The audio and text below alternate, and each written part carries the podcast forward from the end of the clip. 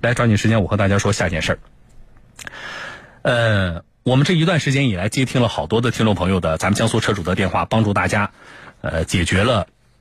一些在大家购车的过程当中遇到的一些麻烦。啊，这些麻烦往往是什么呢？我们自己遇到了之后去找这个这个呃 4S 店很难解决啊，媒体介入了，然后就解决掉了。而且媒体之所以我们能够介入，是因为我们觉得在这个过程当中，作为消费者，你的权益是受到了侵害的，所以我们才帮助我们的消费者啊进行沟通。那么，从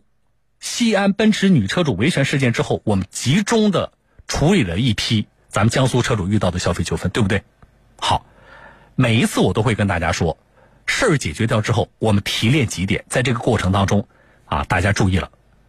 一个是哪些坑你要避免掉进去，另外一个遇到事情之后维权大概的思路是什么样的。那么今天我接下来要来连线的是一位听众，这听众呢早就给我发信息了，但是我一直没有在节目当中连线他，是因为他遇到的这个事情呢，他用自己的想法一直在和厂家和 4S 店在沟通，而且有了一个不错的解决的结果，所以今天我请他跟大家来分享，就是遇到这种情况他是怎么做的，我觉得挺典型的，而且有一个挺大的借鉴的价值啊，来江苏的驾驶人，我觉得可以听一下，好不好？我来连线的是听众高先生啊，来，高先生你好，哎，你好，你好，肖东老师。我先表示，示感谢啊，其实你你不你谈不上找我帮忙，但是呢对，呃，愿意把这个过程跟大家说一下啊。您是哪个城市的？啊、我是江苏无锡的，嗯呃，买的什么车啊？呃，标致的三零八，这是什么时候的事儿？呃，就是上个月底，哦，四月底才提车，对吧？啊、对嗯、那提车的时候发现车有问题，对，是的，什么问题？呃，就是提车嘛，四月三十号嗯刚出 4S 店，去对面的那个加油站加了油嘛，嗯，然后出来上到这个高架，第一脚油门，车子就剧烈抖动，然后提示发动机故障，需要进行立即维修。故障灯亮了，对，嗯是的。然后呢，我就立马折回了 4S 店。就是这个过程大概咱们开了能有多远？也就四五百米嘛，一来一回也差不多一公里吧。也就开一公里我就出事儿了啊，车就啊出问题了。那回去之后对 4S 店怎么说？这次呢，意思呢，就是说你是加了不合格的油啊，是吧？啊，那呃是，所以说我说既然报了故障嘛，那我们要先看一下到底是什么故障，是吧？嗯啊，然后那个售后呢就连了电脑，说说是高压油路故障，嗯然后低压油泵故障，嗯然后还有油路故障。嗯哎，这个是当时查出来的故障。嗯那我跟他们说呢，就是，就是说，如果这个是小问题导致的，我说，我说大家都是可以就是协商解决的，对吧？嗯嗯我说在我允许的范围之内，比如说这样一些东西本来做保养的时候可能就要换挡的，我说我也无所谓，嗯我说在嗯要在我允许的范围之内。然后呢，他们第一天就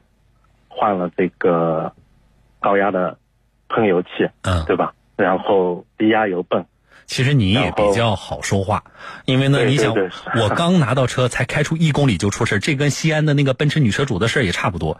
啊对对，对但是 呢，你是比较好说话，你就是说，只要不伤筋动骨，虽然我是新车，你动一动，你知道，有的人觉得我新车有个划痕我都不能接受，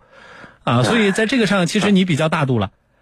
是是。啊，然后呢，就是换了这样一些东西去试了之后呢，就是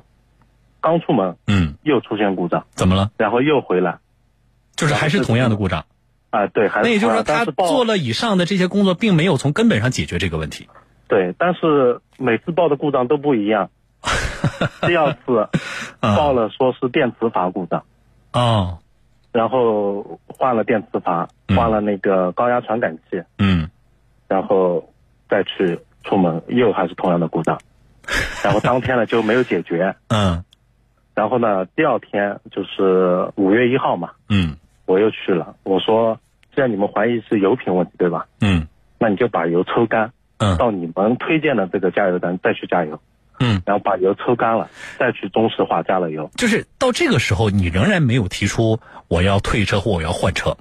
是，好啊，那好了，那到到你觉得你信得过加油站，重新加了油之后呢？还是出现故障，然后回来报缺缸，就是又报了不、不同的故障，报缺缸，嗯然后报那个传感器故障，嗯对吧？我说，那然后回来我又换了那个火花塞，嗯换了点火线圈，嗯，换了汽油滤芯，哎呀，然后换了喷油嘴，嗯最后把行车电脑重新刷了一遍。嗯，结果我还是我故障这可是个新车呀，对我我就是大度吧，对吧？你、啊但是嗯你这个总也解决不了问题呀、而且是不断的有新的故障发生，你这个是就让我车主就觉得我就心理上很难接受了，对，所以嗯这样之后呢，我当天五月一号我就跟他们表态，嗯我说在我允许的范围之内，你们就说你们都做了，嗯都没有解决，嗯再接下来你做什么，我嗯已经不许可了。嗯我现在只提出一个条件，嗯，就说我这辆车我要退掉。要退掉啊！要这个退掉车多少钱？这个车十二万多，十二万多啊！对，十二万多，你在正式提出退车的时候，那作为销售方啊，首先是啊 4S 店，作为销售方对对对他是什么态度？他的意思是，他是这样，嗯他的意思呢就是说，你这个车已经上牌了，已经交税了，你看，那嗯就是根据这个厂方这边就是说的这个三包法了，嗯，您目前不不符合这个退车条他件终于提到了汽车三包了啊，啊，呃，因为什么呢那？因为我卖给你了，那么交易完成之后呢，根据汽车三包你这种情况呢，我只能修，啊，对吧？当当对，但是前一天晚上，嗯我也预料到他会提 这样的，所以呢，嗯我也做了准备，嗯然后我我就反问了一句，嗯我说你跟我讲法，我也跟你讲法，嗯那你知不知道三包法实行开始的之前有什么必要条件吗？嗯他回答不上来，我就说，你交付给我的车得是一辆质没有质量问题的车，嗯我才能讲后面的三包法。嗯那我根据我们三，根据我说我现在拿出来是消费者权益保护嗯保护法，啊，根据比如说二十四条、五十四条嗯都有提到，如果你的车本身就有质量问题，经过有关部门的鉴定，嗯那你应该给给我做退换，而不是说，就是说我已经开了票了，对吧？嗯我就一定要走走走这个担保法我觉得这个回如击果是漂亮的。啊！我就 嗯肯定要照这样说。我说，而、我说，而且，而且也有规定，半年嗯五千公里之内的新车，是应该你们来举证嗯你的车没有问题，嗯而不是我来证明这个车有问题还是没有问题。嗯我就给他这这样一个回答，我说你把这个事情反馈给厂家，嗯如果他坚持要实行走这个三包，那我必须要把这个消费者权益法拦在你这个前面，嗯总要有一个，就说你是先出了质量问题、嗯嗯啊，我们再谈谈三包，对吧？嗯如果您自证说这辆车交付给你的时候没有任何问题，嗯对吧？您跟我讲三包，那我认，对不对？嗯如果你无法做到自证，而且这个故障大家都在现场都能看到，所以我就坚持要走这个退车的流程，嗯。然后。那他回去他退车呢，往往呢销售方呢他自己做不了主，啊，对，然后呢他得去跟厂家说，而且他也不愿意承担这里边产生的损失，他希望呢厂家跟他一起，啊，那对沟通之后呢，给你的答复是什么？呃，经经销商他那边呢，厂家肯定是希望息事宁人了。嗯，你有跟他说，你说这事儿，呃，我你因为你比较早，就是你其实是问题没有解决之前你就发过信息给我，对不对对对你有跟他说，你说我们也这个事情的话，我们也要诉诸媒体，是的，因为为什么呢？因为嗯在谈判的时候，如果双双方实力很不对等，嗯即使你有理也很 难谈。所以说我借助这个媒体也好，怎么样也好，嗯这个只是为了增加我的这个筹码。我的关我的问题是要解决这个问题，嗯而不是要，而不是要。就是我们没有借此来提无理的要求，对对吧？嗯我的意思就是说，对于你们在这个中间给予我的帮助，我很肯定。嗯但是媒体介入之后，如果跟你们联系，也希望你们实话实说，嗯告诉他们我的车发生了什么。嗯那我我接下来又跟他们讲，我说 你把我提到的这些信息转告给厂家，嗯我说希望他们就是能够好好考虑，嗯应该给我一个什么样的答复。嗯然后呢，他们主观上意思呢就是息想息事宁人嘛，是嗯不是？嗯后来他们又通过升级这个发动机程序啊，嗯说已经解决这个故障了，对吧？嗯然后意意思呢就是说故障已经解决了，嗯这个中间就是有一个小插曲了，我就跟他提的，我说既然故障已经解决，你得开一个确认的故障单给我。嗯第二个就是说，你如果在我未来三个月五千公里再出现这样的问题，你得按照新车质量有问题来跟我处理。嗯我说你们要给我个正式的承诺，嗯结果没有人敢承诺，那只啊能走这个退车程序。嗯。好，那结果呢？啊跟厂家也因为什么呢？呃啊，4S 店也好，厂家也好，是不可能给你出具一个书面的确认的这样一个承诺性的东西的。对啊，因为他觉得这对他来说呢，呃，可能存在更大的，会带来更大的风险，或者说，嗯对呃，后续问题的解决会让他变得更被动，所以呢，对就是他是是不会出这个东西的。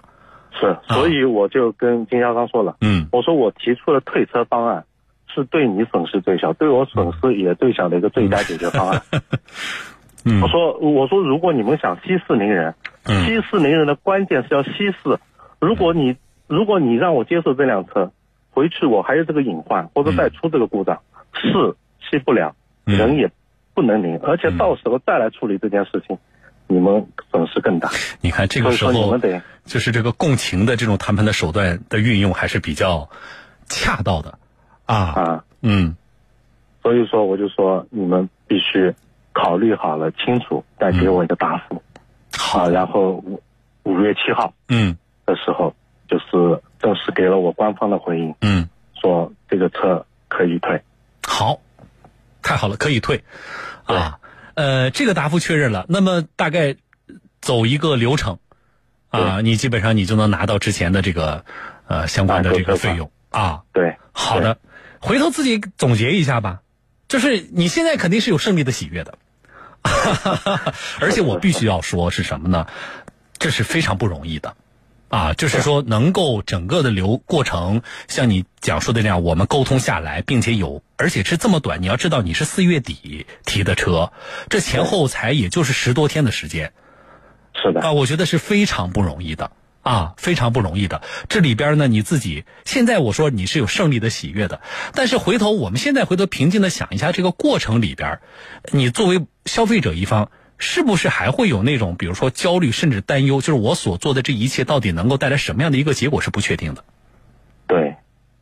那是肯定的，嗯因为我们就是说，所以遇到事情的时候嘛，就是说我们都要奔着解决问题嘛。嗯所以当时包括经销商来跟我协商的时候，我嗯就、我第一句我就把他的话都堵住了，我说、嗯如果你们自己能接受这样的事情，嗯，对？吧？你来跟我谈，如果你都不能接受，那你为什么要让要让我接受？嗯如果你愿意站在我的角度来跟厂方竭力的沟通，促成这样一件事情，嗯我非常感谢。嗯如果你们不愿意这样做，或者还从中阻挠的话，如果我拿起了有力的武器，不小心也伤害到了你们， 我说你们要考虑清楚这个中间的利害关系。所以经销商自始至终都没有来跟我谈赔偿，嗯或者说你接受这样一辆车的这样一件事情。嗯所以一开始的基调就是走的这个换就退车的这样一个步骤嘛。嗯，好。啊，我觉得非常漂亮的一个过程，非常漂亮的一个过程啊！我们讲理，并且我们依法的跟你讲理啊，啊！我觉得在这种情况下，而且呢，我整个的沟通的过程保持着基本的我的原则立场和对你的尊重。对啊，那么并且在这里边沟通讲技巧，我刚才说了，我们要共情，对不对？我也要充分考虑嗯到什么样的做法可能不仅是站在我自己的角度，对你来说可能也是有好处的，尽量减少对我们双方的伤害。啊，我觉得非常好，所以我非常感谢高先生。我首先我高兴于就是事情啊，在我们没有介入之前，通过你自己的沟通就解决掉了，这我觉得非常高兴。另外一个我觉得非常感谢是什么？你把这个过程愿意拿出来跟我们全省的消费者来分享。我觉得这对于大家非常重要，因为我们在日常的帮助大家的过程当中，我们发现很多的消费者其实大家，呃，对于解决这类问题没有一个比较准确的方向，啊，特别遇到事情之后就慌了。还有就是，没有基本的对于我们在一个问题解决当中相关的法律法规知识的了解，甚至不是说不了解，就是他对于法律法规到底在我的这个解决事情过程当中到底能有多大的用，这个基本的判断都是缺少的。